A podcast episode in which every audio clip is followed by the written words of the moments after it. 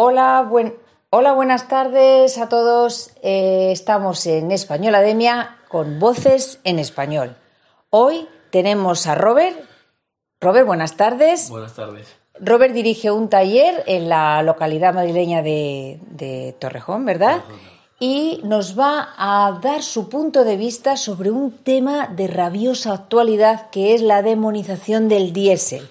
Él, de primera mano, nos va a mostrar cómo eh, las personas pues han ido hacia un lado o, hacia otro eligiendo la, la, opción del mejor vehículo, ¿no? Un poco condicionados también por la, por la información que él recibía.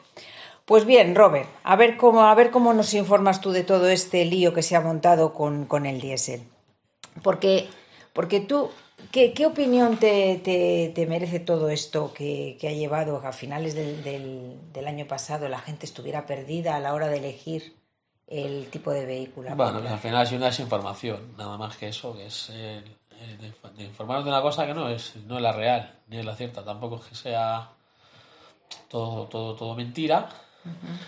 pero sí ha sido, pues, bueno, para mí es una artimaña, ¿no? De, de algunos políticos, de algunos gobiernos o de algunos interesados en decir que esto no es así para, uno, que compremos más coches, dos, que nos sacamos los que tenemos, y luego otra cosa es conseguir vendernos más gasolina, puesto que el impuesto que cobra el Estado es más alto que el del diésel. Y Ajá. básicamente, al final, todo se basa en eso.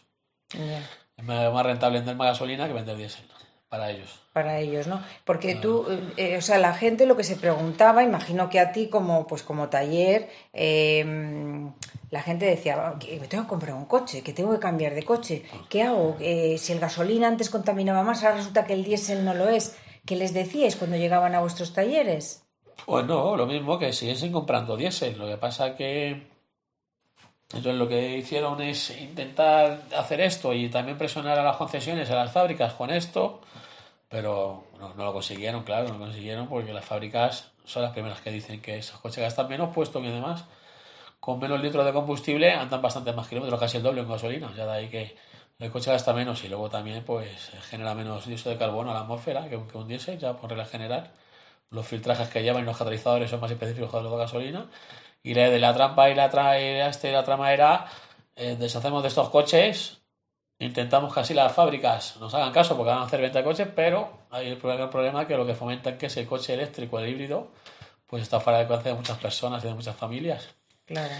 Las cuales encima tienen que hacer un coche que está en perfecto estado, porque un coche de ese con 8 años, podemos decir tranquilamente que le quedan otros 8 años más de vida, porque claro. la, la, duración de ese motor, si un coche estaba bien mantenido, puedes tener un coche y mantenerlo 15 o 20 años sin ningún tipo de problema. Entonces, pues bueno, todo fue el, el no sé, la, no cómo decirte, la, la, maniobra esta, ¿no? Rara que intentaron, pero como por la otra parte, que son fabricantes y concesionarios, no, no están de acuerdo, porque para los que perdían la venta eran ellos, claro. igual que nosotros como reparadores, pues también si un concesionario tiene una venta de coches, al final de los años se nos nota a nosotros también. Claro. Que se reparan menos eh, automóviles, ¿sabes? Uh -huh. Cuando encima lo que está pasando ahora, que al tener un parque móvil tan viejo, uh -huh. estamos reparando más. Claro. Que tampoco es interesante, ¿no? Eso sí también hay que decirlo. Tener un parque móvil tan antiguo como tenemos ahora aquí, no debe ser así. Pero eso es eh, lo que hace el gobierno es pues dan lo que no dan, ¿no? Las ayudas y las financiaciones adecuadas, las que nos quieren decir que están ahí, que existen, que luego son todas mentiras. Uh -huh. Y tal. Entonces, bueno, la situación es la que es, que hay que seguir comprando diésel y no hay que deshacer de los que tenemos.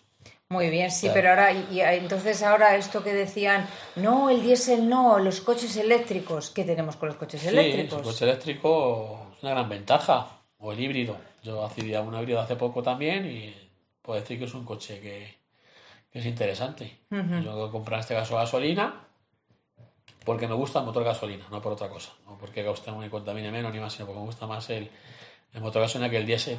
Y yo hago pocos kilómetros porque luego hay que decir.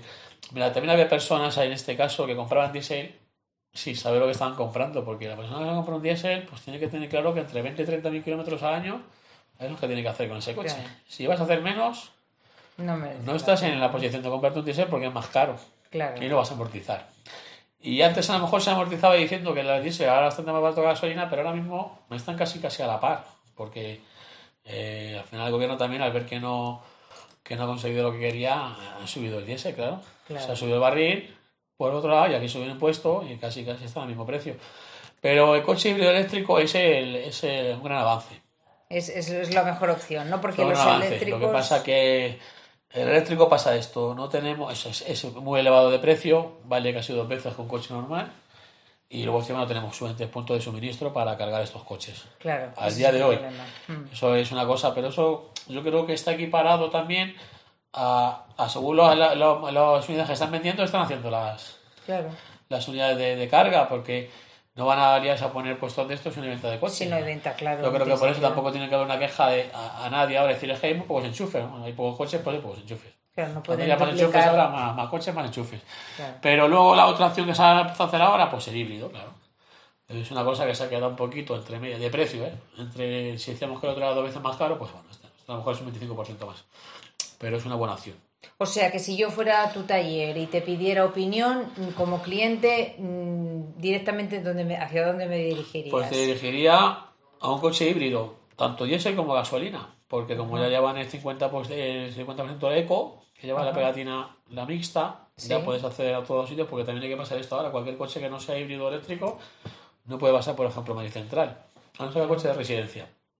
O sea que tiene sus límites también. Claro, no. pues, entonces al final, eh, yo cuando fui a comprar el, el coche decidí esto por esto que me dijeron, porque yo soy una persona que ahora vive en el centro y pensando que la gasolina entraba, me dijeron que no, que si no daba residencia del coche no, no entraba. O sea que, claro. Y el eco, y el, y el eco este mixto, el 50% con combustible y el 50% de electricidad, y el eléctrico, esos entran solos. Por cualquier sitio, no tienes que eh, hacer ningún permiso ni nada. Y luego, pues es verdad que los motores, pues, oye, pues, es otro funcionamiento y muy poquito consumo. Muy poquito consumo porque la electricidad ya de por sí pues, le quita el 50% de lo que le gasta el motor. Porque Claro. lo- nos mete en kilovatios de potencia.